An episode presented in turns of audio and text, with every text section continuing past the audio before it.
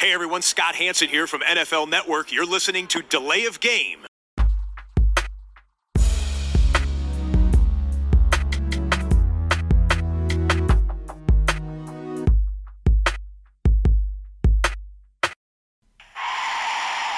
of game. Offense.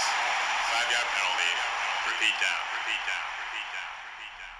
Schönen guten Tag, guten Abend, guten Morgen, wo auch immer ihr gerade seid und wie spät es ist. Hier ist die Layoff Game der Football Podcast, Episode 128, wenn der Zähler mich nicht lügen straft. Und das bedeutet, es ist wohl Dienstagabend und am anderen Ende der Leitung wartet der Christian, wenn alles steht. Richtig, hi Tobi.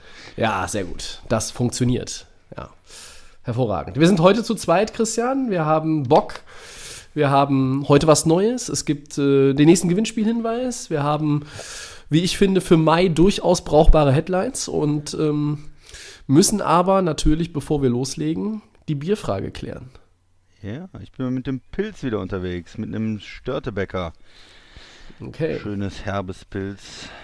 Kann Ich, hab, ich habe ein, ähm, vom Timmendorfer Strand kommen die Kollegen von Sudden Death Brewing und die haben ein äh, ja, sehr, sehr spektakuläres, vom Design her sehr spektakuläres New England IPA. Ähm, und das Ganze hat quasi hinten erst einmal den Hinweis, This beer is dedicated to John McClane. Jetzt kann man sich ungefähr vorstellen, wie die Figur aussieht, die vorne drauf ist. Ähm, in dem Fall hat mein äh, John McClane einen Ananashelm auf, also schmeckt das Bier wahrscheinlich nach Ananas. Und es hat den wunderbaren Namen Juice Willis. Hm. Schönes Wortspiel. Prost, Tobi. Ja, Prost.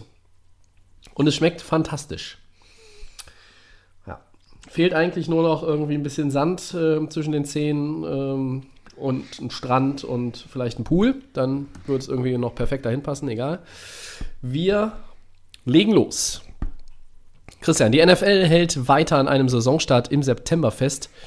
Doch das ist jetzt schon klar, es wird keine International Games geben in 2020. Wie stehst du zu den aktuellen Plänen? Ja, ich meine, daran festhalten kann man ja erstmal. Ähm, wird sich zeigen. Ich glaube, in, in der jetzigen Situation ist ja alles relativ ungewiss. Und äh, alles, was über äh, einen Monat äh, in der Planung hinausgeht, ist äh, schwierig. Ja, jetzt äh, schon die Saison irgendwo abzusagen oder einen Saisonstart zu verlegen, ist vielleicht auch zu früh. Auf der anderen Seite, mh, ja, wird man sehen, wie bis dahin dann die Situation auch in den, in den Staaten ist. Mh, Wie weit der das Ganze in den Griff bekommen ist, wie jetzt auch Öffnungen dann wieder zu einer ähm, Steigerung führen oder eben nicht, weil die Leute sich mittlerweile ähm, auch daran gewöhnt haben, irgendwo die Vorsorgemaßnahmen und die Hygienemaßnahmen besser einzuhalten. Ähm, ja, ich habe da keine besonders ähm, starken Gefühle zu, weil ich denke, es wird sowieso nochmal ähm, sich was ändern. Es wird wieder reagiert werden müssen. Es ist alles relativ kurzfristig ähm, Entscheidungen und von daher, okay, sie halten jetzt daran fest, aber was dann wirklich in der Saison ist, wird man, glaube ich, frühestens in anderthalb Monaten sagen können, wie es dann äh, wirklich weitergeht und ob die Saison in, und in welcher Form startet. Ja, also die NFL liegt ja in, in meinen Augen erstmal ganz gut im Rennen. Sie, sie hatte eine relativ komfortable Position, eben weil keine Saison unterbrochen wurde, kein Saisonstart bisher verschoben werden musste. Das größte Problem ist derzeit, dass die Team-Facilities alle geschlossen sind und da bemüht man sich jetzt, äh, was man so hört, auch nach Kräften eine Lösung zu finden, ähm, dass man da irgendwie wieder Zugang bekommt, beziehungsweise in absehbarer Zeit Zugang bekommt und auch unter welchen Auflagen, das muss sicherlich alles ausgearbeitet werden. Aber alles in allem ist diese Liga im Vergleich zu den anderen Major Leagues nach wie vor in einer ganz guten Position und jetzt irgendwelche Skizzen an die Tafel malen, ist jetzt in meinen Augen auch Quatsch. Also wir, wir sind jetzt hier ähm, Anfang Mai und müssen erstmal abwarten, wie wir diesen Monat und auch den Juni rumbekommen, was sich da nochmal verändert und ähm, sicherlich auch in den USA heißt es immer dynamische Situation, ne? Und ähm, so wie hier bei uns. Und deshalb, ja. Ja. könnte ich mir vorstellen, ist da jetzt erstmal ähm, das gar nicht so verkehrt, mit dem normalen Fahrplan äh, zu gehen. Aber man muss erstmal abwarten, äh, was sich dann noch tut. Ich glaube, halte die Amerikaner nach wie vor für etwas wahnsinniger als die Europäer, wenn es darum geht, frühzeitig zur Normalität zurückzugehen. Ja, für, ich sag mal, als, als ähm, Platzhalter sozusagen. Das ist Mhm. einfach erstmal. Da muss man mal schauen, wie sich, äh, wie sich das ergibt. Also ich finde jetzt die News jetzt auch nicht äh, irgendwie ultra heiß, dass man sagt, hey, Donnerstag auf Freitag unserer Zeit kommt der Schedule. Ähm, ich denke mal, auf ein paar Highlights davon äh, können wir in der nächsten Episode auch gerne mal eingehen. Ähm, aber es wird zunächst erstmal geplant, so wie es sonst auch geplant wird. Und das ist kein schlechtes Zeichen, aber es ist jetzt auch kein gutes Zeichen, weil da, du kannst jetzt ein Schedule raushauen und, und planen. Du kannst aber immer noch alternative Pläne umsetzen und ich denke, die liegen in der Schublade. Aber aktuell heißt es 17 Wochen, Saisonstart 10. September, Super Bowl am 7. Februar in Tampa Bay. Ähm, möglich ist eine verkürzte Saison oder auch ein verspäteter Beginn. Äh, möglich sind auch Geisterspiele. Ähm, Und ich glaube, es ist alles denkbar bis hin zum Super Bowl am letzten Sonntag im Februar. Das hatte ich auch schon mal jetzt gelesen in den vergangenen Tagen. Ja, von daher glaube ich, müssen wir daraus keine ausschweifende Headline machen. Ne? Nee, ähm, ich, vielleicht noch ein Punkt, was man auch hört oder, oder liest in den Staaten. Ähm, Ideen, äh, bei der Basket beim Basketball ist es ja auch so, dass Ideen gesagt werden, okay, wie, wie können wir die Teams isolieren? Das ist natürlich leichter Mhm. mit weniger Spielern. ähm, Ja, Football- Footballteams da sind groß. Zu, da, zu tun haben. Footballteams sind groß. Ähm, aber es dann sind auch schon mal Ideen, so eine Art äh, Turnier, dass man äh, mehrere Mannschaften an einem Ort, äh, ich, zum Beispiel in Dallas gibt es ja da irgendwie auch mehrere ähm, ähm, hier in Jerry World da mehrere Felder sozusagen, wo man auch Mhm. verschiedene Teams könnte spielen lassen, dass die gegeneinander spielen und dann an einem anderen Ort, dass man sozusagen so äh, wie so Spieltage, so isolierte ähm, Ja. macht. Also, da gibt es viele Spekulationen, viele äh, Möglichkeiten, aber es ist sicherlich, klar, du sagst jetzt in einer guten Situation Football jetzt erstmal, weil die anderen Nur, Ähm, nur auf jetzt bezogen. Genau, weil die anderen quasi die Saison äh, unterbrechen mussten.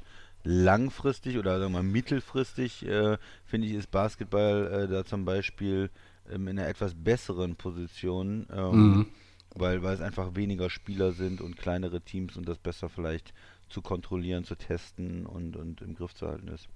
Ja, Das wir auf jeden Fall. Was hier von der Bundesliga lernen. Hier geht es ja auch irgendwie im Mai jetzt wieder los mit Spielen. Ja, wir, wir, also ich habe ja ab ab und zu diese Football, äh, Football und Fußball Querverweis, wenn es irgendwo was Passendes ähm, in, in meinem Gehirn dazu gibt, aber ich vermeide das ja eigentlich gerne. Nur aktuell habe ich so den Eindruck, ähm, von der Bundesliga ähm, lernt man first and foremost derzeit, dass die meisten Fußballer doch irgendwo einen an der Waffel haben. Äh, also diese Kalu-Geschichte in Berlin, ähm, naja, lassen wir mal so stehen. Weiß ich, hast du das überhaupt mitbekommen? Ja, wahrscheinlich schon, ne? habe ich auch ja. mitbekommen natürlich. Okay. Also, nochmal ein Wort zu den International Games, weil das gehört ja vielleicht auch noch zur ersten Headline dazu heute. Ähm, das ist dann irgendwo ja auch keine Überraschung, weil das sind dann auch wieder Reisen und man weiß dann auch nicht, wie es äh, von USA nach Europa, nach Mexiko und zurück aussieht und was ist mit den Grenzen und wie ist es da alles im Griff zu halten und vielleicht ist die Planungssicherheit da auch einfach ähm, ja sinnvoller. Also die Aussage von NFL-Vizepräsident Chris Halpin, nach umfassender Analyse ist es besser für die Spieler, Clubs und alle Fans in Großbritannien, Mexiko und den USA. Wir freuen uns auf internationale, Spiel, internationale Spiele in 2021. Ähm, das ist ja, hat mich so ein bisschen, auch wenn es natürlich was ganz anderes ist, an äh, 9-11 erinnert, als danach viele amerikanische Künstler ähm, auch gar nicht mehr nach Europa wollten, obwohl das große Problem natürlich vor, vor der eigenen Haustür passiert ist. Ähm, jetzt ist es äh, das große Problem weltweit. Äh, aber es ist dann auch typisch amerikanisch, dass man so ein bisschen auf sich selber schaut, finde ich. Aber ich möchte das jetzt gar nicht wirklich negativ ähm, bewertet wissen, sondern das ist irgendwo eine Komponente, ein Fragezeichen, das man jetzt ausradieren kann, indem man einfach festlegt, das machen wir nicht. Und vor allen Dingen frühzeitig, weil so ein Spiel hier planen und die ganze Travel-Aktion und das Ganze drumherum alleine in London, ähm, wo sicherlich viele auch unserer Hörer schon mal bei einem Spiel gewesen sind, äh, in Mexiko vermute ich mal weniger von denen, die uns zuhören. ähm, da ist schon eine Menge Trara und da musst du auch in der jeweiligen Stadt, in dem Fall halt London natürlich, einfach wahnsinnig viel beachten. Und wenn du jetzt schon weißt, auch als Stadt London, du dealst eh mit ganz anderen Schwierigkeiten, gerade vor deiner eigenen Haustür und auf deiner eigenen Straße, ja komm, dann sag es ab und mach dann 2021. Ähm, die Baseball-Saison ist ja auch verschoben und da hätten, glaube ich, die Cardinals und die Cubs auch in London gespielt für die International Series. Ähm, das ist auch schon vor einigen Wochen gecancelt worden. Ähm, also ich finde das, das Absagen der International Games hier auch erstmal völlig richtig. Ja, gehen wir zu einer zweiten Headline über, Tobi, oder? Sehr gerne. Ich denke mal, über die Saison und, und die Auswirkungen werden wir wahrscheinlich in den, in den nächsten Wochen auch immer mal wieder sprechen, sobald es was Neues gibt. Das ist gut. Ich finde aber, Christian, an der Stelle noch vielleicht abschließend, ich finde es eigentlich ganz gut, wie wir das bisher regeln, weil irgendwie jeweils 30 Minuten darüber zu reden, ähm, fände ich irgendwo nervig, weil das ist ja, das, da guckst du wirklich nur in die Glaskugel. Ja. Ähm, und so wie wir das bisher immer anreißen, ähm, glaube ich, reicht das aus. Und wir haben es jetzt auch nochmal mit dem Schedule einfach hier ähm, ja, die Gelegenheit genutzt. Ja, nö, nö. Und jetzt äh, zweiter Punkt ist, äh, geht es richtig äh, um Spieler sozusagen. Die Cowboys nehmen den bei den Bengals entlassenen Quarterback Andy Joe Burrow. Dalton unter Ach so, Andy Dalton. Ich dachte, Joe Burrow ist schon entlassen. ja, ist schon entlassen worden. Sozusagen An- Andy Average Dalton. Ähm, was bedeutet das äh, für den Spieler und für die Franchise, Tobi? Äh, also für Dalton ist es natürlich nach dem, nach dem Release, man muss vielleicht nochmal zwei Schritte zurückgehen. Er ist von den Cincinnati Bengals jetzt auch entlassen worden, weil der Trade-Marke zu dem, habe ich nochmal gehört, Patriots und Jaguars dazugehörten, der war dann plötzlich nicht mehr da, wenn er denn überhaupt da war. So, am Ende griff niemand zu. Was machst du? Du entlässt den Spieler. Ja, du weißt, das ist für den Spieler das Beste. Das ist dann auch irgendwo fair aus meiner Sicht, weil sicherlich auch ein Gespräch stattgefunden hat, wo Dalton gesagt hat: Also, ich bin jetzt nicht unbedingt scharf drauf, den Rookie an die Hand zu nehmen. Natürlich ist aber ein Wechsel nach Dallas erst einmal damit verbunden. Stand heute auf dem Papier, ist er der Backup von Doug Prescott.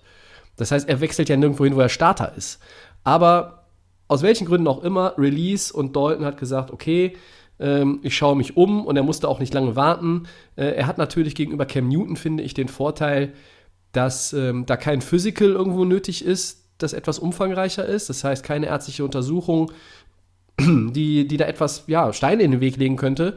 Und deshalb hat es mich auch nicht gewundert, dass es bei ihm relativ zügig ging. Und ähm, äh, ja, die, der Deal, über den kannst du, glaube ich, gleich noch ein bisschen was sagen.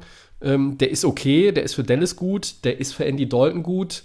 Ähm, ich habe insgesamt meine Zweifel, dass äh, ein Quarterback wie Andy Dalton, der gar nicht so schlecht ist, wie er manchmal gemacht wird, meiner, meiner Meinung nach. Von Max vor allen Dingen. Von Max vor allen Dingen, dass der, dass der sicherlich, ja, sicherlich weiß ich nicht, aber ich vermute, dass er nirgendwo mehr wirklich Starter wird über einen längeren Zeitraum in seiner Karriere. Ich glaube, die größte äh, Zeit als Starter liegt hinter ihm und ähm, ja, der Deal ist, ist okay, es ist ein One-Year-Deal. Ich glaube, dazu kannst du noch ein bisschen mehr sagen.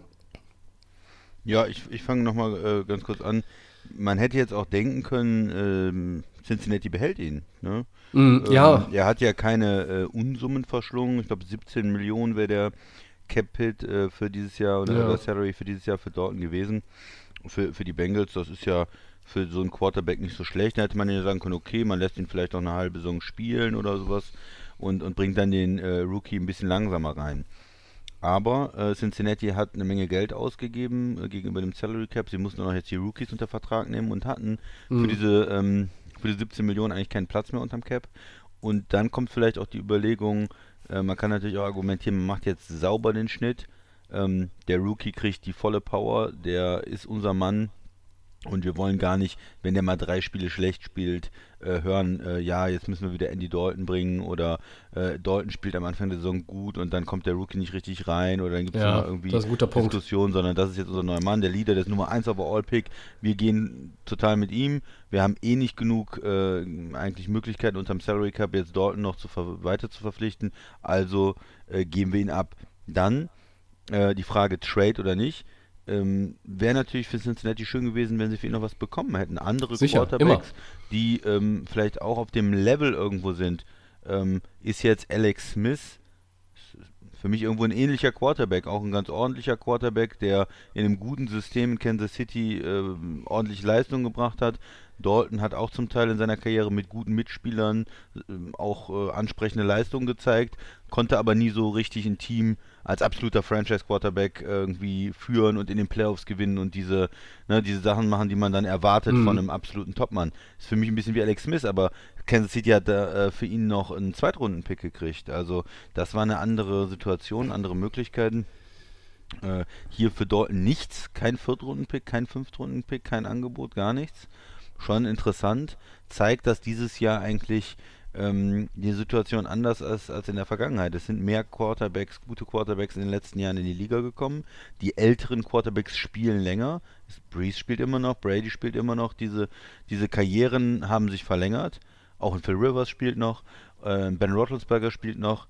Und dadurch gibt es relativ viele Quarterbacks, die gut sind und relativ viele Teams haben jetzt einen Plan, haben entweder einen Rookie oder einen Veteranen und ähm, da ist so ein Andy Dalton, der früher einfach mal auch noch einen ordentlichen Pick jetzt gebracht hätte, ja, nicht mehr so viel wert. Und, und ja, die Zeiten haben sich dafür, geändert, ne? das stimmt. Und, und da gibt es eigentlich, ja, äh, zwei Teams, du hast gesagt, ähm, New England, die sind ja anscheinend nicht an, Quarterbacks richtig interessiert, haben im Draft keinen ge, ge, gezogen, haben jetzt Andy Dalton nicht verpflichtet. Äh, für mich wäre er ein interessanter Mann für sie gewesen, aber sie sind ja total dann von äh, Stidham äh, überzeugt anscheinend. Offenbar. Und, und wollen mit ihm gehen, okay.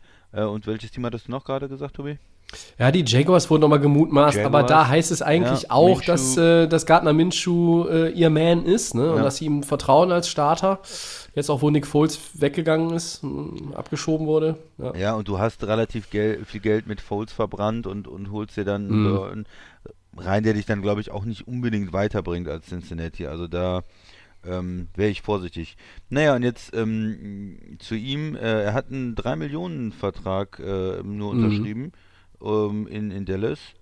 Das ist ja für einen Quarterback, für ein Backup überhaupt kein, kein große, keine große Investition für Dallas. Dallas ja. hatte äh, in den letzten Jahren keine tollen Backups. Prescott äh, hat viel gespielt, ist äh, eigentlich nicht verletzungsanfällig, aber wenn man mal jemanden braucht, ist es doch gut, Andy Dalton zu haben. Mit dem kann ich doch noch ein paar Spiele gewinnen. Dallas hat ja ein relativ talentiertes Roster jetzt auch, nochmal mit einem guten Draft. Wenn da mal eher vier Spiele in der Mitte der Saison ausfällt, ist auf jeden Fall deine Saison nicht kaputt, wenn da so jemand reinkommt, mhm. der zumindest ein gewisses durchschnittliches Niveau halten kann. Und der ist ähm, sicherlich als Backup ein absoluter Top-Mann für mich. Also ich mag den Deal für Dallas absolut. Wo ist da, wo ist da das Problem? Du, du hast jemanden, der Veteran ist, der reinkommt, der auch gerne in Dallas spielen will, weil er ähm, da im College, glaube ich, auch irgendwo in Texas für gespielt TCU hat, ne? gespielt und ist in Texas aufgewachsen. Ne? So, also das, das passt ja auch ganz nach Hause, gut. Der hat sein ja. Geld äh, verdient schon, der hat eine gewisse Karriere gehabt und äh, vielleicht denkt er sich, naja, wenn Prescott mal ausfällt und so, dann kann ich mit diesem relativ talentierten Dallas-Team nochmal irgendwie in den Playoffs vielleicht was machen. Für mich ist das ein totaler Gewinn für, für ihn. Mhm. Ähm, Aber auch für die Cowboys. Und, und für die Cowboys absolut, absolut ein super Deal, ein Backup für drei Millionen äh, der, der so viel schon geleistet hat in seiner Karriere, aber der auch ähm, ja, Prescott nicht angreift. Also für mich ist äh, Dak Prescott schon äh, na, weit, ist ein Abstand zwischen den beiden, ist schon weitaus besserer Quarterback und ist es, glaube ich, auch keine große, haben manche gesagt, ist es jetzt irgendwie ein Druckmittel in den Verhandlungen mit dem neuen Vertrag mit Prescott, hey, wir haben ja Andy Dalton. Nein, glaube ich nicht. Du gehst ja nicht mit Andy Dalton jetzt langfristig und sagst, das ist jetzt eine Alternative. Ähm, glaube ich nicht. Es ist wirklich ein guter Backup und damit sind alle sehr zufrieden. Also das, äh, das super ist richtig. für Dallas. Also ja. Dallas hat jetzt äh, mit dem Draft und, und sowas ist ja wirklich smart. Es wird ja davon ausgegangen, dass Prescott das Franchise-Tag unterschreibt oder vielleicht sogar noch einen Long-Term-Deal mit den Cowboys ähm, hinbekommt. Ich glaube, da ist die Frist 15.07., wenn ich das jetzt nicht mit irgendeiner anderen Deadline durcheinander würfle, aber ähm, selbst nach dem Jahr könnte das ja noch oder nach dem Unterschreiben des Franchise-Tag für dann hinterher irgendwo eine Möglichkeit sein. Ähm, ich gehe auch davon aus, dass Doug Prescott ähm, weiterhin die, die Zukunft auf dieser Position für diese Franchise ist. Äh, aber trotzdem wirft es so für mich ein bisschen die Frage auf, ähm, nicht als Druckmittel, aber ist Jerry Jones vielleicht auch so was ist denn für den unwahrscheinlichen Fall das? Und mhm. damit ist nicht die Verletzung gemeint, sondern tatsächlich, dass Prescott irgendwann abspringt. Ob, ob vor diesem Jahr, weil es dann irgendwie da richtig nochmal äh, Zoff gibt oder was. Oder er halt einfach nicht spielt, weil es nicht unterschreibt. Ähm, oder auch das scheint ja nicht gänzlich vom Tisch zu sein. Oder ähm, tatsächlich dann nach dem Jahr weg ist und man dann sagt, hey, dann haben wir hier nochmal Dalton als Übergangslösung, bis wir entweder in der Free Agency oder dann in einem der nächsten Drafts und unseren nächsten Mann finden. Aber grundsätzlich ähm, ist die Lage für Dallas äh, insgesamt nicht jetzt irgendwo prekär geworden oder brisant aufgrund dieser Mischung im, äh, im Lockerroom, sondern eigentlich ist sie nur besser geworden von dem Talent und dass du einfach einen sehr, sehr brauchbaren Backup hast. Und ich finde, ein paar Zahlen können das auch nochmal untermauern. Seit 2011 ist Andy Dalton mit 24 Game-Winning-Drives und 20 Fourth-Quarter-Comebacks jeweils auf Platz 5 in der NFL. Das hätte ich auch nicht gedacht. Besser waren nur die Kameraden Stafford, Wilson, Breeze und Ryan. Das heißt, er war diesbezüglich sogar besser als beispielsweise Big Ben oder Tom Brady. Ähm, also das zeigt ja auch, und den Satz hast du ja eben schon gesagt, wenn er das entsprechende Personal um sich rum hat, kann der Mann ein bisschen was. Das ist nicht zu unterschätzen, Andy Dalton. Ja, äh, der Max würde jetzt schon wieder ähm, in, die, in die Papiertüte atmen, aber ja, ja. Äh, also ähm, ich würde jetzt auch ähm, das nicht als, als wirklich eine absolute Erfolgsgeschichte in Cincinnati bezeichnen, die ganzen Jahre, eben weil er auch nie ein Playoff-Spiel gewonnen hat, wobei ich, da, wobei ich da die Credits auch hauptsächlich an Ex-Coach Marvin Lewis verteilen würde nach wie vor. Aber Andy Dalton ist ein Quarterback, der sicherlich für den Deal mit der, mit der Kohle für ein Jahr in Dallas, das ist, ein, ist eine Win-Win-Situation, ohne dass überhaupt ein Spiel gespielt ist. Ja, ja bitte, Marvin Lewis, der, der hat früh, sag ich mal, im ersten Quarter die Challenges eingesetzt. Das war, Bevor sie weg sind, ja, ja. Ja, das war eine solide Aktion damals in den Playoffs. Nein, ja. Ja, auch, auch ein Running Gag ne, zwischen in den Playoffs immer. Ja, oft, oft, ja. Fast immer. Immer. Ja. Okay. Wenn sie kein, kein Playoff-Spiel gewonnen haben in der Zeit, kann man fast sagen immer. Aber ja. Hm. Ja, das ist richtig, richtig, richtig. Ja, auch eine schöne Andy Dalton-Geschichte noch im äh, Bengals-Trikot, die ich nochmal in den sozialen Netzwerken gesehen habe, die Tage, wie ihn die Buffalo-Fans feiern, äh, weil er quasi für diese Playoff-Teilnahme da ja. ähm, vor einigen Jahren gesorgt hat. Gut, dann gehen wir zur dritten Headline über und ähm, ich schicke voraus, ich habe die Doku nicht gesehen. Ähm, ich habe nur äh, viel jetzt darüber gelesen. Ich weiß nicht, wie es dir ging. Alex Smith, Christian, der kämpft für seine Rückkehr in die NFL. Du hast ihn eben tatsächlich schon mal angesprochen. Ähm, zu sehen jetzt das Ganze auch nochmal in dieser ESPN-Dokumentation Project 11 in Anlehnung, glaube ich, an seine Trikotnummer. Nach eineinhalb Jahren Verletzungspause mit einem, ja, wie man auch dann hinterher nochmal gehört hat, Spiralbruch des Beines und insgesamt 17 Operationen hat der Quarterback immer noch Hoffnung oder wieder Hoffnung. Sehen wir ihn noch einmal in der NFL? Was glaubst du? Ja, er ist ja Free Agent im Moment, wenn mich nicht alles täuscht, ne? Hat er, nicht, hat er keinen Vertrag mehr in, in Ist er, ist er noch unter Vertrag? Ist er noch unter, unter Vertrag? Das, äh, ich, ich, ich, guck, ich guck mal nach. Ich guck mal nach. Ja, erstmal Alex Smith. Ähm, vielleicht noch ganz kurz äh, zu, äh, zu, ihm. Ähm, in, in, bei den 49ers am Anfang äh, unglücklich, ähm, nicht so starke Leistung, dann irgendwann aufgeblüht, äh, in Kansas City äh, stark gespielt, wobei er dann ja auch nie den Erfolg dann auch in den Playoffs hatte und ähm, mit Patrick Mahomes dann natürlich mit einem Über-Quarterback ersetzt worden ist, wo sie angefangen haben zu sagen, oh, wir haben hier Mahomes gedraftet, äh, wir lassen ihn eine Saison hinter Alex Smith ähm, sozusagen auf der Bank und sehen aber, oh, was für ein Potenzial hat der hier und wir traden Alex Smith weg. Und dann wieder eine ganz unglückliche Situation, hat er gerade in Washington angefangen und äh, direkt die Verletzung in der ersten Saison und ähm, ja, hat jetzt dann zwei Saisons nicht gespielt oder wie, wie lange ist das? 18 Monate her? Ja, es ist ja. im November 2018 ja, passiert. In der, in der, ersten Saison passiert und dann hat er jetzt äh, den Rest der Saison und eine ganze Saison verpasst. Um, und er steht noch drei Jahre unter Vertrag. Er steht noch unter Vertrag. ne? Er hat nämlich dann eine, eine Vertragsverlängerung unterschrieben. Ne? Das, ja. äh, ähm, sie haben dann äh, Haskins ja gedraftet, haben gezeigt, dass sie sich auch irgendwo umorientieren auf Quarterback. Ich ich darf ich mein, mal gerade den, den Dead, Cap, Dead Cap Hit für 2020 in den Raum schmeißen. 32,2 Millionen. Ja, wenn sie ihn jetzt entlassen würden als Dead Cap. Ja, ja es ja. ist Base Salary 16, Signing Bonus von 5,5 fast, so ein Cap Hit ja. von 21,4. Nee, sie hatten äh, wieder auch super unglücklich für Washington. Sie hatten ihm natürlich dann nochmal ein, ja. ähm, eine Vertragsverlängerung gegeben, als er äh, von, von Kansas City dann gewechselt ist. Genau. Und dann hat er sich so schwer verletzt.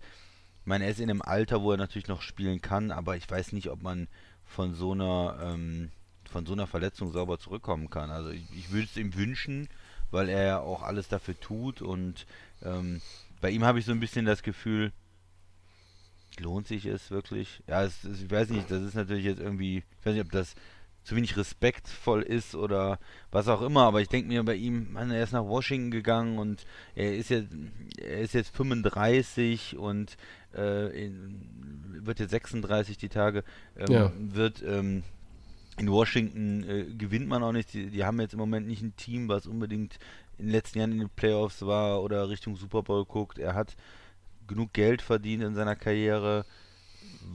Was ist dann eigentlich das Ziel, wenn man jetzt mit 36 dann äh, nochmal zurückkommt und nochmal ein oder zwei Saisons spielt, bis man 38 ist in Washington und wo dann die Frage ist, startet dann Alex Smith oder startet Dwayne Haskins? Ähm, Mhm. ich bin da so ein bisschen, für mich ist die Situation, ich meine, ich verstehe, dass er zurückkommen will, er hat auch noch den Vertrag und vielleicht ist er Ja. auch tatsächlich der beste Quarterback, den die Redskins im Moment haben, aber irgendwie ist es eine traurige Situation. Das ist eine typische, Washington hat Pech und äh, Alex Smith hat, hat Pech gehabt und ja, ähm, ich bin einfach nur deprimiert bei der ganzen Sache. Und ich weiß aber auch nicht, selbst wenn er zurückkommt, ob das dann irgendwie gut ist für ihn, für seine Gesundheit und ähm, ob das zu irgendwas nochmal führt. Tobi, ist, ist das Ja. zu negativ oder wie sind deine Gedanken? Nee, also ich, ich sag quasi meinen, meinen letzten Satz jetzt schon als erstes. Mach, mach das mit dem Comeback nicht. Tu es nicht. Also, wenn du dir diese ganze Geschichte nochmal vor Augen führst, ähm, ein Spiralbruch, der sich vom Knöchel bis fast komplett hoch zum Knie erstreckt hat, offener Bruch, septischer Schock, fleischfressende Bakterien, Blutvergiftung. Ähm, da hing nicht nur plötzlich ähm, ja, die Frage nach dem, nach dem Bein in der Luft, sondern da hing die Frage nach seinem Leben in der Luft. Erzählt auch seine Frau in dieser Dokumentation. Ein Comeback wäre ein Wunder, ja. Und ähm, die Amerikaner stehen natürlich auf Wunder, gerade im Sport. Ich finde, etwas beweisen muss er, wenn nur sich selbst und niemand anderem. Aber selbst das sehe ich jetzt mal mit einem Fragezeichen. Ne? Also muss er sich das selbst beweisen? Er hat wirklich super Glück gehabt im, im Unglück und er hat einen wirklich langen Leidensweg hinter sich, aber ich würde sagen, ähm, lass es bleiben. Er, er sagt selber, kann ich mich so weit pushen? Ich will rausfinden, wohin der Weg führt. Ich fände es ganz großartig, wenn er nochmal äh, quasi ins aktive Roster der äh, Redskins zurückkehren würde und einfach nur als dritter Quarterback der Seitenlinie ähm, quasi für diesen Standing Ovations Moment irgendwann nochmal da und einfach dieses, hey, ich bin nochmal hier in der Kabine und auch wenn er natürlich nicht spielen wird, dann äh, das würde ich ihm wünschen, das würde ich ihm gönnen, aber ich würde nicht weitergehen. Also gerade in der Zeit heute, in, in der wir uns aktuell befinden, ähm, ja, wie soll ich das formulieren? Ähm, die, die Gesundheit ist aktuell ein so hohes Gut vielleicht, wie vielleicht lange nicht. Ne? Ähm, und wenn man sich das alles so im Kontext anguckt, seine Geschichte, boah, also ja, klar, du bist Profisportler, du bist Leistungssportler und du kämpfst und setzt alles daran, zurückzukommen. Sonst hast du vielleicht das Gefühl, diese ganzen anderthalb Jahre sind irgendwo umsonst gewesen oder. Aber ich finde, sie sind nicht umsonst gewesen, wenn er nicht mehr in die NFL zurückkehrt, ja? sondern ähm, er kämpft sich zurück und äh, kann dann, so wie wir es bei Ryan Shazier auch erlebt haben, äh, auf eigenen Füßen zu stehen und, und, damit, und damit laufen zu können mit deinen eigenen Beinen. Das ist, glaube ich, dann, du hast es gesagt, er hat auch eine Menge Geld verdient und dieser Wille, der einen antreibt als Leistungssportler, der ist mit Geld dann sicherlich auch nicht, auf, nicht aufzufangen. Ähm, ich hätte fast gesagt, nicht immer, aber ich glaube, der ist nie mit, mit Geld aufzufangen. Aber ich würde einfach sagen, tu es dir nicht an, wenn ich äh, irgendwie Berater wäre oder Agent wäre. Ich glaube, das ist, ist keine gute Idee. Wenn nochmal irgendwas passiert, ähm, also du konntest damals schon nicht hingucken. Ich habe das Spiel noch vor Augen ähm, und konnte mir auch hinterher, also da sind, sind so Sachen, da ist bei mir dann auch relativ schnell Ende. Also eine Wiederholung angucken äh, musste ich dann auch nicht. Ja, und ich, Ähm, ich denke mal, ja. nächstes Jahr, dieses Jahr werden sie ihn noch ähm, im Roster behalten, weil einfach auch diese, du hast gesagt, Dead Money. es gibt ein. Opt-out 21. Ne? Bitte? Es gibt ein Opt-out, also Genau. ein Potential Out 21. 21 kann die Redskins auch raus aus dem Vertrag, dann haben sie nur Ja. 10 Millionen Dead Money, sparen 13 gegen den Cap.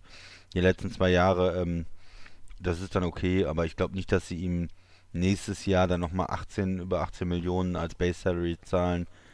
Ähm, ja, wenn er nicht ganz fit ist oder auch um ihn als Backup zu haben, das ist eigentlich ein bisschen, ein bisschen viel. Ja, Ja. also nochmal, wie gesagt, ich habe die. Entschuldigung, wolltest du noch was sagen dazu? Oder? Nee, nee, das, Also, Was? ich hatte diese Doku jetzt mir ja nicht angeguckt, aber äh, wie gesagt, viel darüber gelesen. Ähm, wir erinnern uns an diese Joe Theismann-Geschichte 1985. Ähm, wir, also Christian, wir, wir beide sind ja eigentlich zu jung dafür, aber ähm, ne, man kann ja trotzdem Sachen wissen, äh, auch wenn das vor, vor unserer Zeit war. Ähm, die, die Redskins 6-3 haben gegen die Texans gespielt und da gab es diesen Sack von Kareem jo äh, Jackson und JJ Watt. Und das war halt diese Parallelen zu, zu Theismann, ähm, also die Namen, die ich jetzt vorgelesen habe, das war halt bei Smith, aber die Parallelen ja. zu Theismann, äh, unglaublich. Ähm, es war, der, war auch der 18. November, es war auch das rechte Bein, es war ebenfalls der dritte Sack in der Partie, es war die gleiche Feldposition, das, da wird es echt creepy. Oh. Und am Ende stand das gleiche Ergebnis auf der Anzeigetafel. Also, ähm, das ist wirklich creepy. Ähm, war mir auch nicht so, so klar, habe ich jetzt nochmal gelesen. Ähm, aber gut, es ist, glaube ich, bei uns beiden, dass wir jetzt sagen, ähm, er sollte sich das nicht antun. Ja. Also bei mir ist es definitiv so. Ich meine, ist bei dir auch rausgehört zu haben. Ja, ja, ja. ja. Gut. Gut. Haben wir noch was zu den Headlines oder? Nee, ja, haben wir nicht, ne? So, dann kommt der Gewinnspielhinweis Nummer 3 auf das Delay of Game NFL Fun Paket, das ihr bei uns in den kommenden Wochen gewinnen könnt. Und ich glaube, wir hatten einen äh, Quarterback und einen Defender in den ersten beiden Hinweisen. Der Christian hat jetzt mal Gewinnspielhinweis Nummer 3 mit dem nächsten Spieler. Ja, gesucht wird diesmal ein äh, Wide Receiver. Dem ehemaligen First-Round-Pick gelang in sieben seiner ersten neun Saisons mehr als 1000 Receiving Yards. Zuletzt sechsmal in Folge. Wen suchen wir? Okay, also wenn es zuletzt sechsmal in Folge ist, dann liegt die Vermutung nahe, dass er noch aktiv ist. Das ist der Fall. Okay, gut, ja. Ja, also ihr kennt das äh, und wenn nicht, erklären wir es nochmal kurz. Ähm, müsst ihr euch nochmal die anderen Ausgaben anhören. Ähm, ich glaube, die Post-Draft-Ausgabe, die hatte keinen Namen, aber ähm, die vor dem Draft und die mit der Analyse des kompletten Drafts vergangene Woche hatte ein. Und wenn ihr alle vier Namen am Ende äh, raus habt, dann schreibt ihr uns die at of Game NFL bei Facebook oder bei Twitter. Und da könnt ihr unser NFL-Fun-Paket gewinnen. So sieht's aus. Weiter geht's. Wordplay. Und das Ganze heute in der Fifth Year Option Edition, Christian. Ja, yeah. Die Fifth Year Option mussten gezogen werden oder auch nicht. Entschuldigung, mir fällt übrigens gerade ein, wir bringen hier heute nirgendwo unter, dass der Kollege Frank Gore in, glaube ich, seine, was ist es, die 34. Saison geht oder äh, er hat bei den Jets unterschrieben, äh, zuletzt ja bei den Dolphins aktiv, glaube ich. Der Wander, die, ein Wandervogel ist er geworden. Ja, er ist ein Wandervogel geworden, aber ich möchte ihn jetzt auch schon als lebende Running Back Legende bezeichnen. Ja, ist er auch. Er ist ja sehr weit oben auch, ich glaube auf Platz 4 oder 3 in der All-Time Rushing List, weiß ich im Kopf jetzt nicht. Also Frank Gore haben wir ja nochmal erwähnt, aber jetzt zum Wordplay. Und ähm, ja, wer es nicht kennt, der Christian muss jetzt äh, den von mir vorgetragenen Satz mit einem seiner Meinung nach passenden Wort beenden. Und wer könnte besser loslegen und quasi als erster sein Wort bringen zu dem ersten Punkt in diesem Segment als der Christian? Denn da geht es um einen seiner absoluten Lieblinge. Und hier kommt der Satz. Dass die Bears die 50-Option für Quarterback Mitch Trubisky nicht ziehen, ist Punkt, Punkt, Punkt. Richtig. Für mich ist es einfach nur richtig. Ganz klare, einfache Antwort. Es ist richtig. Man sollte es nicht tun. Er hat die Leistung nicht gebracht. Ähm, ich weiß, dass es äh, nur für die nur für Verletzungen garantiert ist. Aber was passiert, wenn er jetzt sich irgendwie verletzt und dann äh, hängst du da drin in der in der 50 Option, muss ihn bezahlen. Mhm. Ähm, er ist ein Top 3 Pick, er ist teuer. Nein. Er hat die Leistung bis jetzt nicht gebracht. Du hast jetzt schon angefangen, Konkurrenz reinzubringen. Du hast einen Super Bowl MVP im Kader äh, der ihm jetzt mal richtig Druck machen soll. Und ähm, meiner Meinung nach hat er sich zurückentwickelt letztes Jahr. Und ich denke, ich denke nicht, dass er auch jetzt äh, mit, diesem, mit diesem Ansporn Foles da nochmal tolle Leistung bringt, sondern dass wir dann, ja, Foles äh, spielt wahrscheinlich dann in der kommenden Saison und wer weiß, was dann die Zukunft bringt für die Bears. Vielleicht äh, draften sie nochmal einen Spieler, vielleicht gehen sie mit Foles weiter, aber Mitch Trubisky ist raus.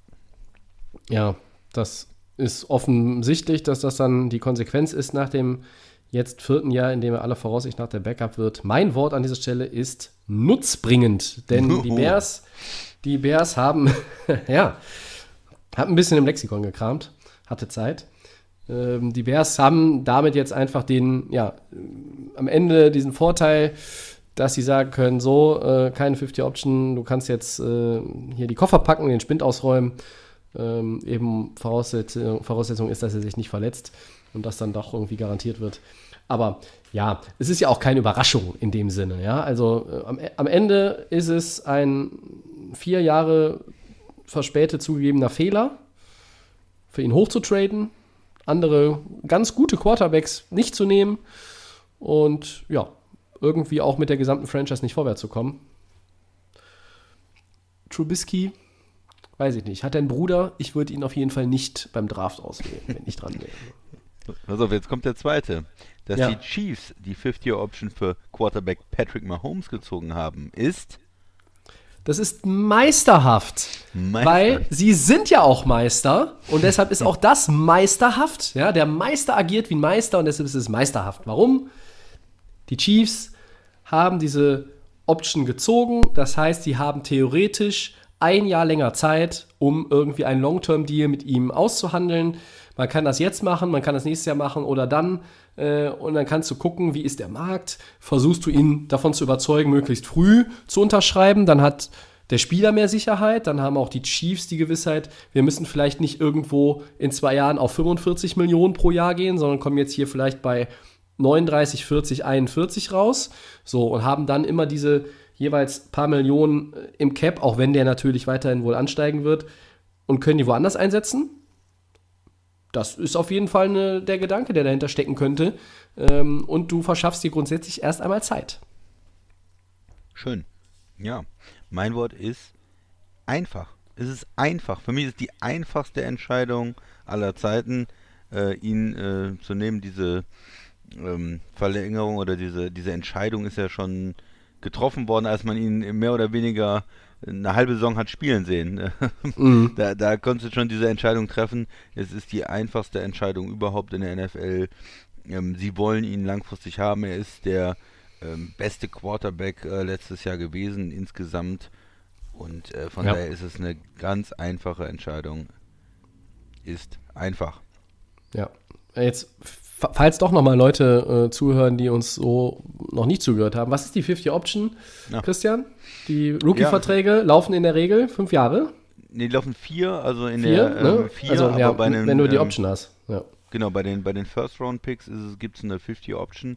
Das heißt, die äh, Teams können sich dann ähm, entscheiden und können sagen, okay, wir ziehen die 50-Option. Das wird dann Genau. jetzt vor dem vierten Jahr gemacht, ähm, für nächstes Jahr sozusagen. Und dann ähm, bekommen die je nach Draftposition ein bestimmtes Gehalt äh, zugeordnet.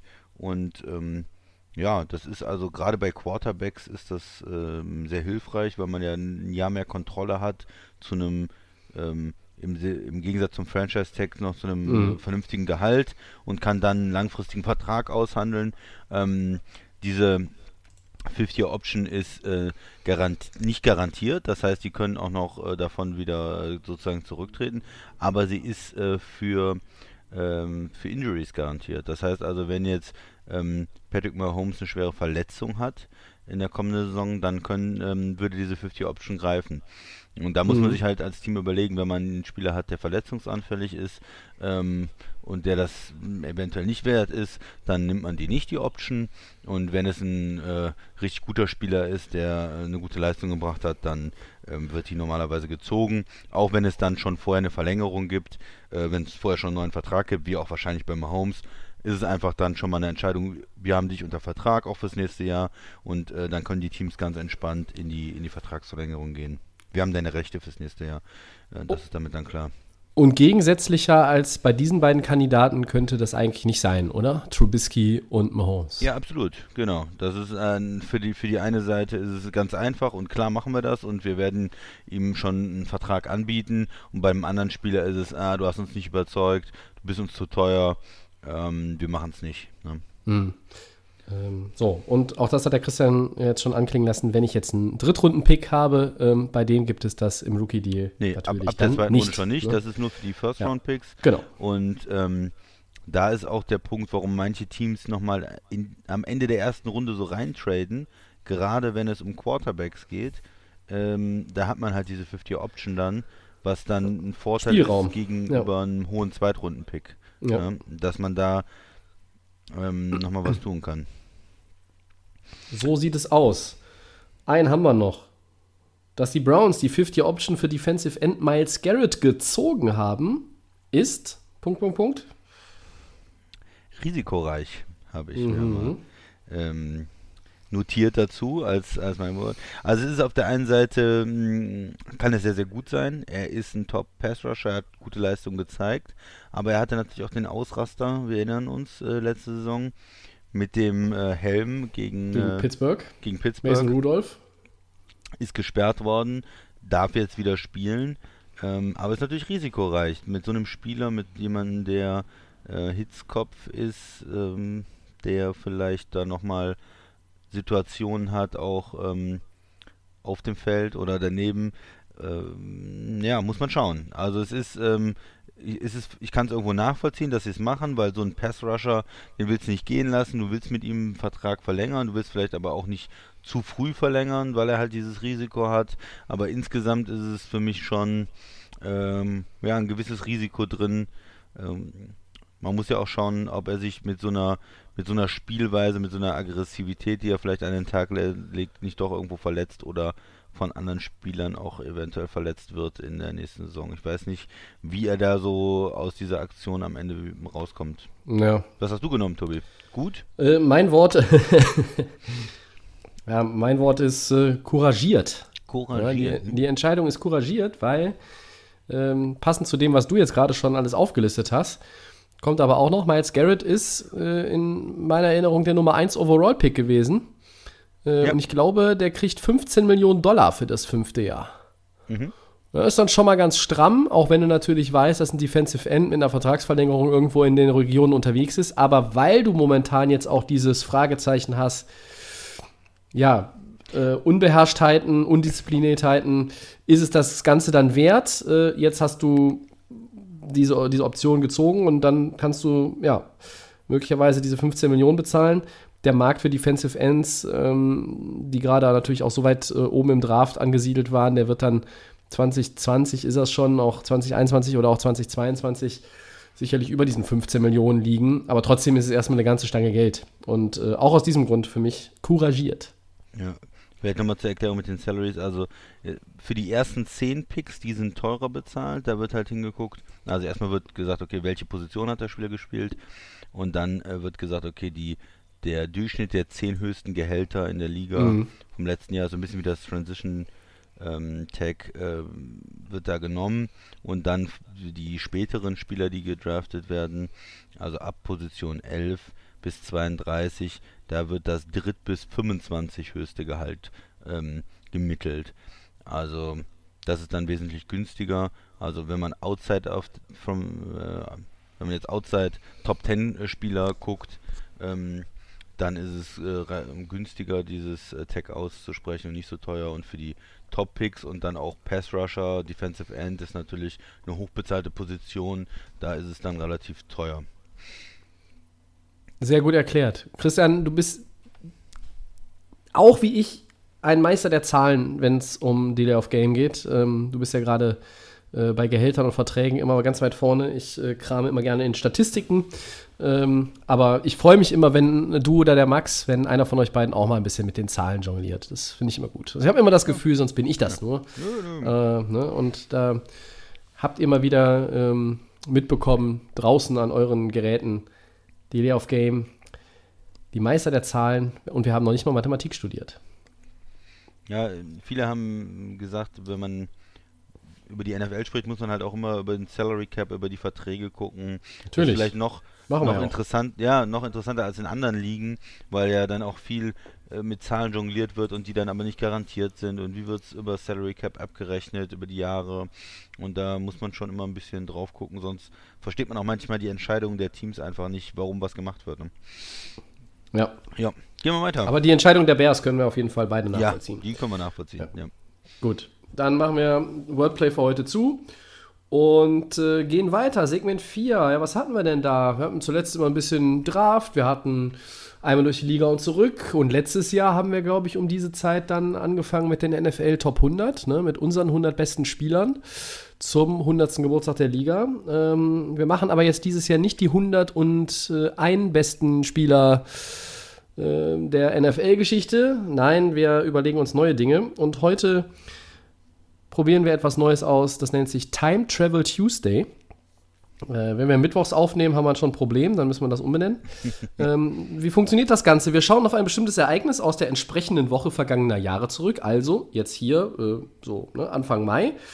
Ähm, schauen auf dieses Ereignis zurück aus der NFL und sprechen darüber, was ist aus dem Team, der Entscheidung, diesem Vertrag, diesem Spieler, was auch immer das ist, was ist daraus geworden. Ähm, so, und heute haben wir uns äh, einen Quarterback rausgesucht. Ja, 2014 war der Draft tatsächlich im Mai. Da war er auch noch in der Radio City Music Hall in New York City. Vor sechs Jahren, Christian, 2014, draften die Cleveland Browns an Position 22 in der ersten Runde einen gewissen Quarterback Johnny Manziel. Ja. Deine, deine Bühne, bitteschön. Johnny Football. Ja, ein ja, höchst interessanter Spieler, der ähm, der im College äh, erfolgreich war, der relativ klein war als Quarterback, aber natürlich auch laufstark, beweglich, der da im College äh, in seinem äh, Ju Junior Year direkt die äh, Heisman Trophy gewonnen hat, mhm. Mm, dadurch zum ja Ruhm und Ehre gekommen ist, äh, Bekanntheit gekommen ist bekannt war mit auch ähm, einem provokanten Stil natürlich. Äh, wir erinnern uns hier an das, äh, die Geldgeste gegenüber anderen Spielern und ein, ein Lebemann-Party-Typ. Und äh, ja, Johnny Manziel ist nach nur zwei Jahren College, dann äh, hat er sich für die NFL angemeldet, war ein kontroverses Prospect, kann man ja schon sagen, ähm, von unterschiedlich gesehen worden, nicht so ein typischer Top-Quarterback, weil sie, weil die Leute auch seine Einstellung zum Teil hinterfragt haben, ob dieser Stil, er war ja nicht so akkurat im, im, im College, nicht so ein richtiger Pocket-Passer und ja, nicht, nicht jemand, der wirklich mit seinen ähm, Fähigkeiten als Quarterback komplett überzeugt hat, aber auch ähm, trotzdem schon ein charismatischer Spieler und irgendwie ein, ein, ein Winner, ja, also war nicht so ganz klar, wo er dann im Draft geht.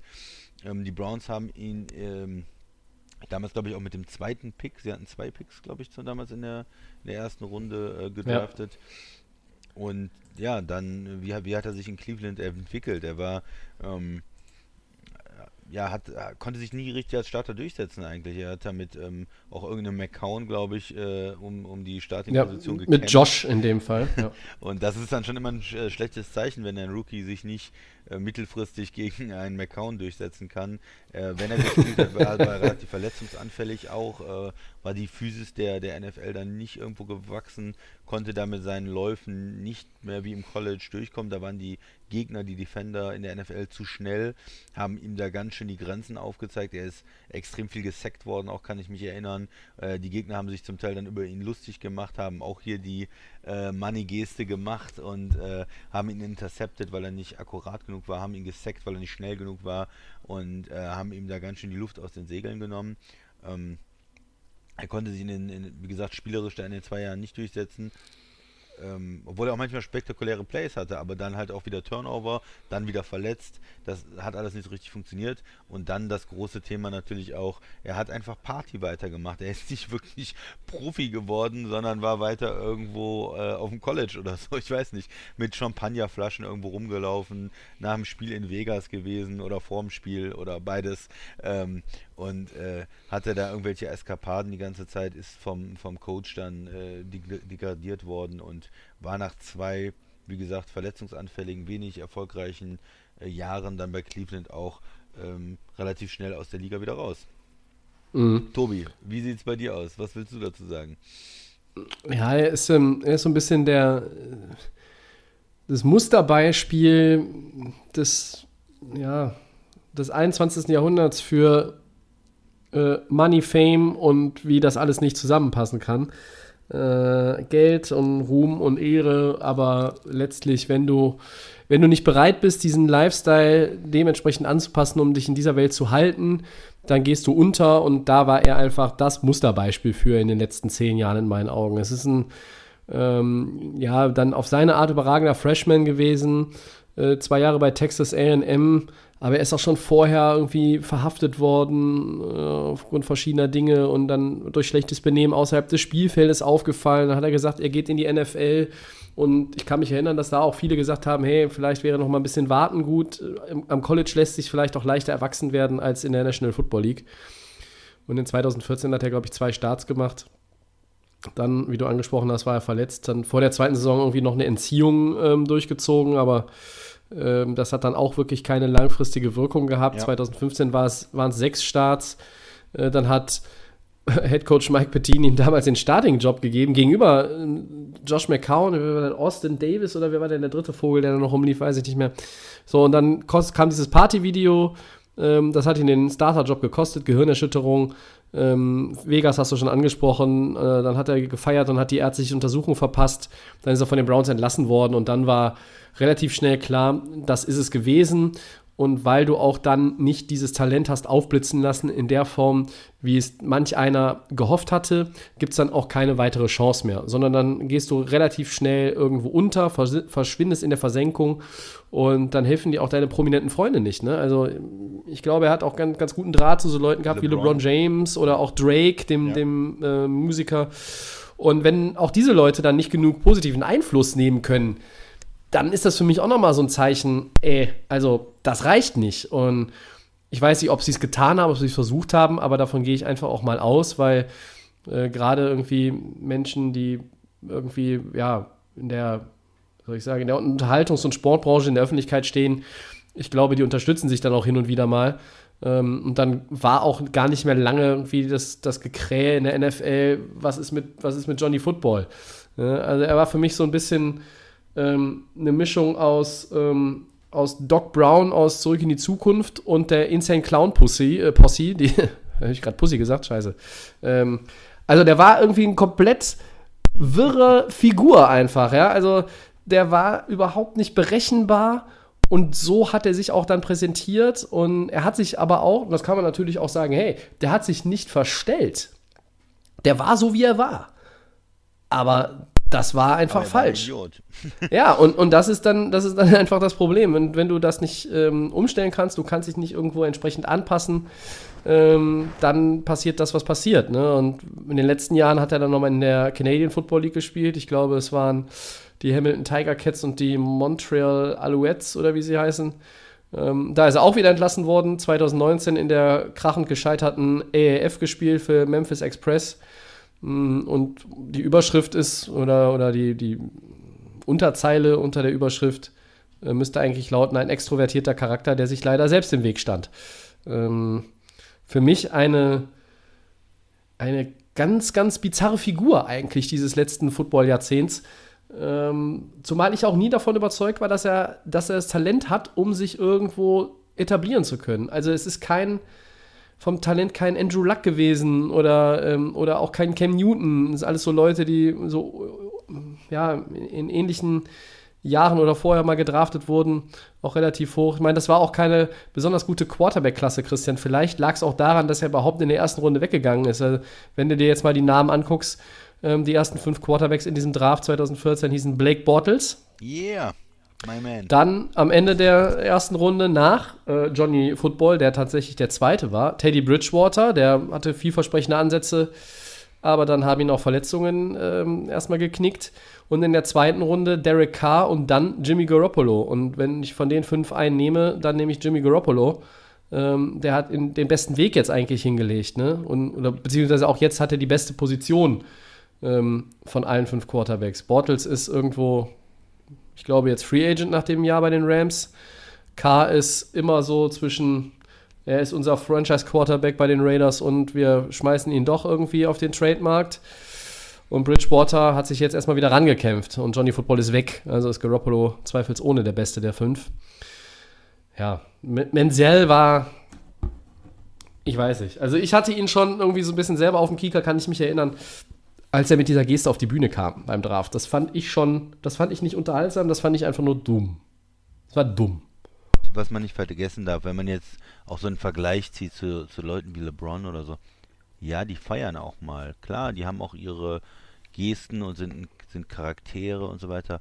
Ja, aber, aber da steht was dahinter. Dingen, ja, vor allen Dingen, was ich sagen will, die arbeiten extrem hart. Das sollte keiner vergessen. Die, äh, jemand wie LeBron, der ist nur im, im, im Gym, nur im Fitnessstudio, sonst, sonst würde der nicht so aussehen, wie er aussieht. Der ist am Trainieren, mhm. der, äh, der arbeitet extrem hart, der hat einen absoluten Willen für den Sport.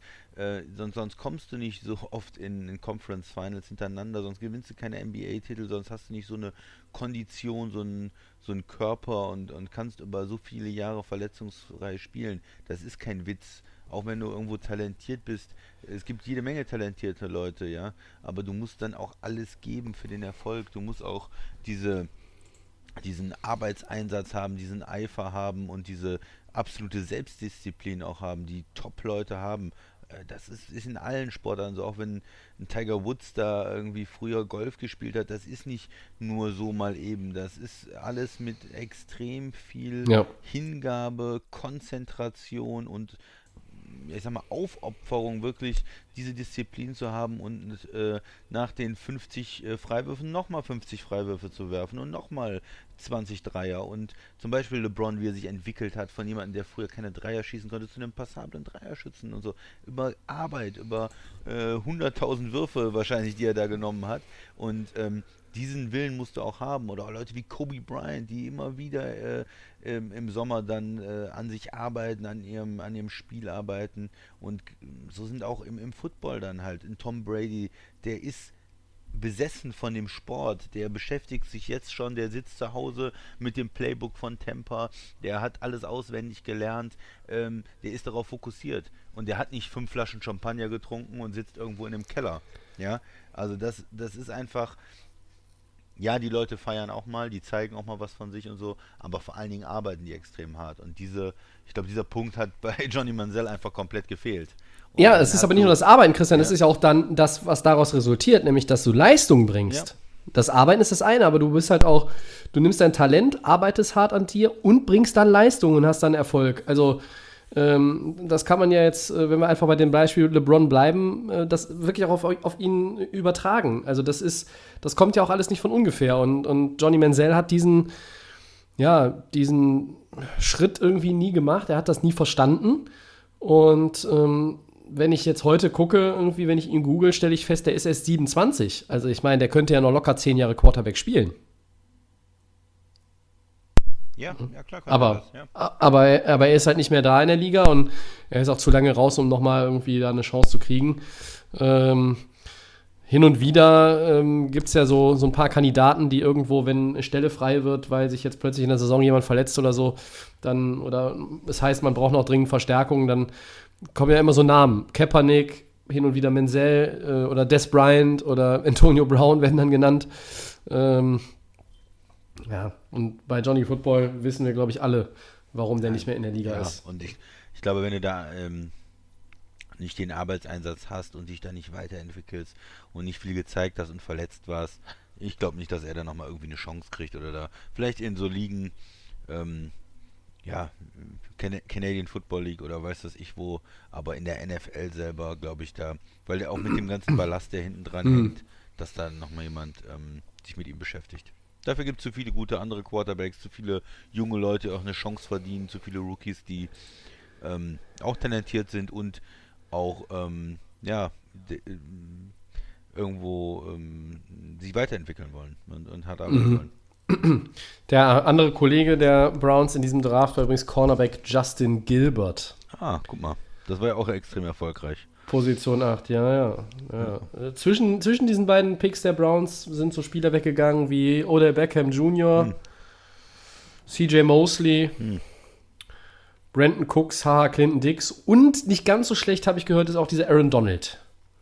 Hätte man im Prinzip auch jemand anders vielleicht nehmen können, ja. Theoretisch. Man hätte auch einen 22 einen anderen Quarterback finden können. Ja, kein Quarterback-Draft. Nee, das war wirklich keine Quarterback-Klasse.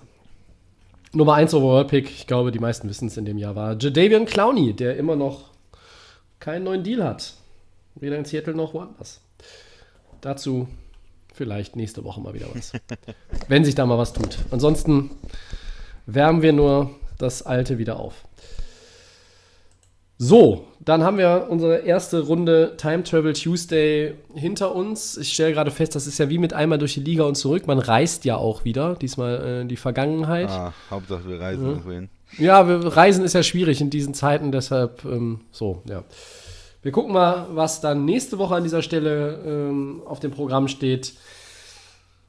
Da werden wir unsere Kreativabteilung bemühen. Und jetzt machen wir mit den Four Downs weiter. Mann, sind wir aber schnell zu zweit heute, stelle ich gerade fest.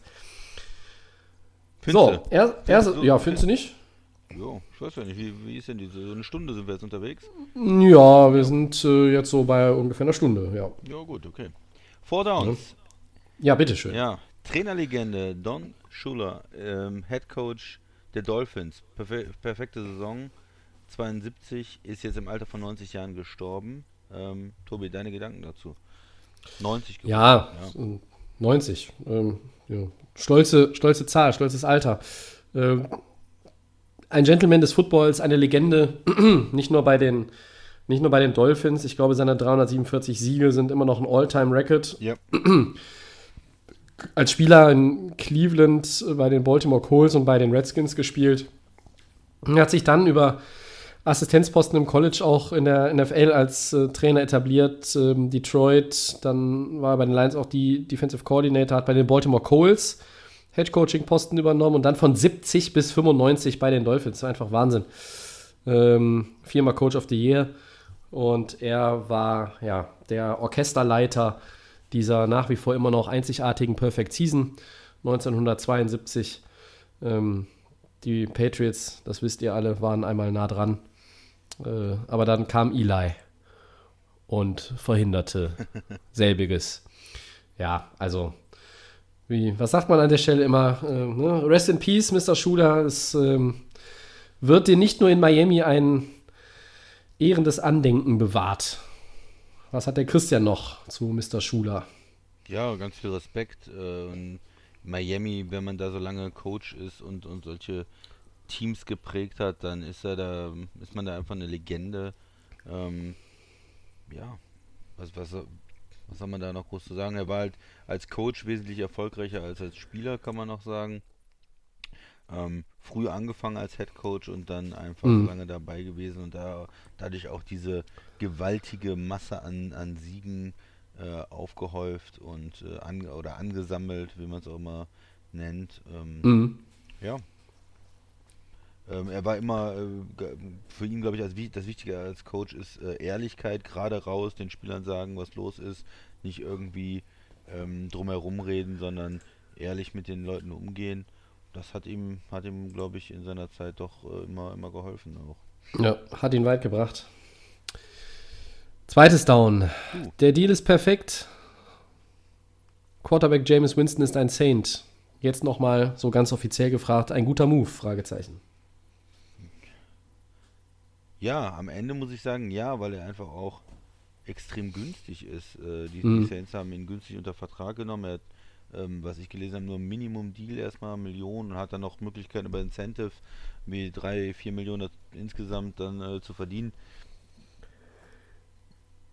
Ja, das ist doch eine, eine gute Sache, wenn man, also ich war von ihm als Starter nicht begeistert. Er hat 30 Picks geworfen, aber er Mhm. hat auch eine Menge Yards geworfen und, und in, in Touchdowns und hat ein gewisses Talent. Als Backup finde ich Ja. das, äh, ein guter Deal. Und er kann ja nur äh, mit der Idee reingegangen sein, zu sagen, okay, ähm, ich mache hier wie Teddy Bridgewater, ich habe vielleicht die Chance, ein paar Spiele zu machen. Äh, mit diesem Coach, mit diesem Quarterback, da lerne ich was, da gucke ich mir was ab, um irgendwie in der Liga nochmal Fuß zu fassen. Ich muss, er hat jetzt, glaube ich, auch für sich gemerkt, ich muss was tun. Ich kann jetzt nicht mehr hier sagen, oh, ich war hier der Nummer 1 Overall-Pick und ähm, das wird schon irgendwie für mich laufen. Er hat jetzt gemerkt, oh oh, die wollen mich nicht mehr in Tampa, die haben sich Tom Brady geholt und so viele Positionen sind nicht offen in der Liga. Ich muss jetzt kleine Brötchen backen.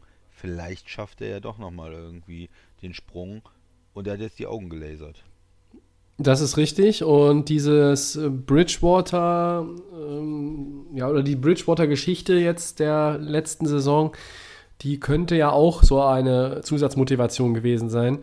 Ähm, für ihn ist es ein guter Move, es ist auch für die Saints ein guter Move, weil du hattest letztes Jahr, hatte schon Peyton einfach dieses, äh, diese Sicherheit. Ich habe mit Teddy Bridgewater hinter Drew Brees jemanden, der Startererfahrung hat, Das hat er jetzt mit Jameis Winston auch, auch wenn die natürlich vom Typ her etwas unterschiedlich sind. Sehr und dann gibt es im, gibt's immer noch das Schweizer Allzweckmesser Taysom Hill, mit dem man auch nochmal verlängert hat. Ich glaube, dass dieser Winston-Move jetzt einfach auch nochmal zeigt, Hill ist nicht unser Mann, wenn Breeze aufhört. Auch, das heißt jetzt nicht, dass Winston der Mann ist, aber sie haben das relativ preisgünstig wieder mit dem entsprechenden Talent hinter Breeze auch aufgefüllt bzw. halten können, wenn man jetzt auf Taysom Hill schaut. Und für, ja, James Winston ist natürlich ein Prove-It-Deal. Ähm, viele Turnover ist das eine, aber er hat natürlich auch, äh, ja, in einer Offense, die, ich sag jetzt mal, ja, vergleichbar, aber irgendwo ja natürlich ist die, finde ich, die New Orleans Offense besser als die in Tampa. Und da hat er auch gute Sachen gemacht. Und wenn ich jetzt gucke, was Andy Dalton bekommt, dann finde ich es fast sogar einen Tick zu wenig. Aber äh, letzten Endes geht es hier tatsächlich nicht um äh, irgendwelche Kohle, sondern Winston hat, glaube ich, wirklich dieses, die Sinne geschärft und, und dieses Bewusstsein, hey, ich kann jetzt hier mich beweisen und versuche damit meine NFL-Karriere zu retten. Und für mich ist es aus seiner Sicht absolut sinnvoll und es ist auch aus Sicht der Saints sinnvoll. Ich finde es gut. Ja, gut. Ähm, drittes, Drittes Down. Christian. Ich habe hier noch äh, Kicker-Legende Adam Vinatieri. Ja. Er will zurückkehren ähm, für eine 25. NFL-Saison. Wird er auch ein Team finden, Tobi? Das heißt, jetzt, wo Frank Gore weitermacht, muss er gleich ziehen? Ach nee, er hat ein paar mehr. Ähm, ja, wird er ein Team finden? Ist schwierig. Äh, er hatte letztes Jahr, glaube ich, eine Season-Ending Knee Surgery und äh, der Reha-Prozess ähm, äh, und dann entsprechend auch wieder die medizinischen Tests zu absolvieren, das ist etwas schwierig natürlich aktuell. Das haben wir jetzt schon so oft thematisiert. Deshalb weiß ich es nicht. Er hat auch selber gesagt, es ist unklar, ob er zum Saisonstart fit ist. Ähm, ich bin gespannt, ob er irgendwo ein Team findet. Ich würde die Chance so 50-50 beziff beziffern. Aber ich fände es halt toll. Er ist der All-Time-Scoring-Leader in der NFL. Ähm, mit was hat er? 2673. Ja, dann mit 48 noch weiter zu spielen. Also, ja, da lassen die äh, Kicker aus der NFL Europe grüßen auch nochmal. Ähm, ich würde es begrüßen, aber ich bin skeptisch. Ja, ich bin skeptisch. Ich würde es auch irgendwo, ich denke mir, es reicht auch irgendwann. Also 25 NFL-Saison. Aus Liebe zum Spiel, Christian. Aus bei den Liebe Patriots zum Spiel. schon gut gespielt und äh, bei den Colts noch gut gespielt, sehr, sehr viele Jahre gut gespielt und dann hat hat man ja auch am Ende gesehen, er war auch nicht mehr ganz so gut, auch die ganz Weiten waren nicht mehr möglich und äh, nee, ich würde jetzt auch nicht mehr irgendwie warten, bis ich wirklich da von der Liga gar nicht, gar nicht mehr gewollt wäre. Ich würde dann auch Ja. irgendwann sagen, komm, es reicht doch. Also für mich Schluss aus Feierabend. Okay, ich hatte jetzt gedacht, du sagst Schluss aus Nikolaus, aber das, so weit sind wir noch nicht. Dann sind wir beim vierten Down. Und genauso wie vor einem Jahr frage ich jetzt auch heute, wer sind deine frühe Favoriten auf den Rookie of the Year, offensiv und defensiv? Ja, da brauch ich vielleicht, müssen wir vielleicht eine Minute länger drüber reden, als jetzt so vor Down. Gerne. Wir haben Zeit. Wir sind ja, Ähm, ja eine Stunde sechs. Das ist ja. also bei ne? Offensive Rookie of the Year, ähm, da muss man eigentlich mit einem Quarterback gehen, weil es sind meistens doch auch Quarterbacks, vielleicht manchmal auch Running Backs, aber wir haben in der ersten Runde nur einen gesehen, Ende der ersten Runde bei, in, in Kansas City, nicht so den dominanten Running Back jetzt, den ich da ähm, auf dem Zettel habe und ähm, Joe Burrow ist natürlich die einfache Antwort in Cincinnati. Er kommt da rein als Top Quarterback, ähm, um, um da irgendwie alles äh, abzureißen. Äh, aber ich gehe mit Tour. Ich sage, es wird eine Überraschung. Es wird äh, der, der Quarterback der Dolphins äh, werden, der ähm, klar Fitzmagic denkt man, der spielt, aber der verletzt sich ja auch gerne mal. Vielleicht spielt er nur ein zwei Spiele am Anfang. Tour kommt rein und ähm, führt vielleicht die Dolphins da Stell dir mal vor, nur zu so einer 9-7-Saison und sie sind da vielleicht für einen Wildcard-Platz bis zum Ende irgendwie drin. Und ähm, ja, dann, dann würde er würde er da vielleicht auch äh, gewaltig gefeiert werden und er hat Mhm. das Talent dafür, äh, wenn er gesund ist. Das ist dann so eine, fast schon so eine Mischung aus äh, Rookie of the Year und Comeback Player of the Year nach seiner Verletzung. Äh, Ja. äh, hat natürlich nicht in der NFL Durchaus. stattgefunden, aber äh, das ist mein Pick für Offensive Rookie of the Year. Und äh, bei Defensive Rookie of the Year muss ich einfach mit Chase Young gehen, äh, weil Mhm. er auch in dieser talentierten Front in, von den Redskins spielt. Das ist so ein bisschen halt der Vergleich halt auch mit Bosa, äh, 49ers. Du hast da schon mehrere First-Round-Picks in der Line, aber das hat nie so richtig gezündet. Und dann bringst du nochmal den, den Knallerspieler rein, den Edge-Rusher rein. Und dann wissen die Teams nicht mehr, wen sie jetzt eigentlich doppeln sollen. Und dann ähm, glaube ich schon, dass diese Front 7 da extrem gut spielen kann. Also ich nehme mal Tua und Chase Young. Das klingt vernünftig. Ich ähm, möchte eigentlich weg von einem Quarterback in der Offensive, ja, aber ich sehe, ich ne? sehe es, ich sehe es nicht. Ich weiß nicht, wer es dann wirklich sein soll. Äh, ich habe tatsächlich überlegt, jetzt hier mal ähm, dir Cam Akers um die Ohren zu hauen als Running Back und Second Round Pick der Rams. Aber ich glaube, sie werden ihn auch nicht irgendwie ständig auf allen drei Downs einsetzen. Ähm, das heißt, da werden die anderen Kollegen auch noch zum Einsatz kommen. Ähm, das wäre so eine richtige Bold Prediction. Ähm, aber vielleicht machen wir die nochmal zu einem anderen Zeitpunkt. Wenn ich jetzt ein bisschen rationaler denken soll, muss ich mich für Joe Burrow entscheiden, würde aber bei der Defense einfach mal eine Alternative reinbringen. Ähm, da könnte ich mir Isaiah Simmons vorstellen, einfach weil er auch ähm, vielseitig ist. Ähm, ja, ähm, jetzt musst du mir gerade auch mal helfen. Habe ich hab so richtig im Kopf. Die Arizona Cardinals haben sich den geholt, ne? Das ist absolut korrekt, Tobi, ja. Das ist korrekt, ja, ja. Ich, der Draft ist so weit weg inzwischen. Wahnsinn.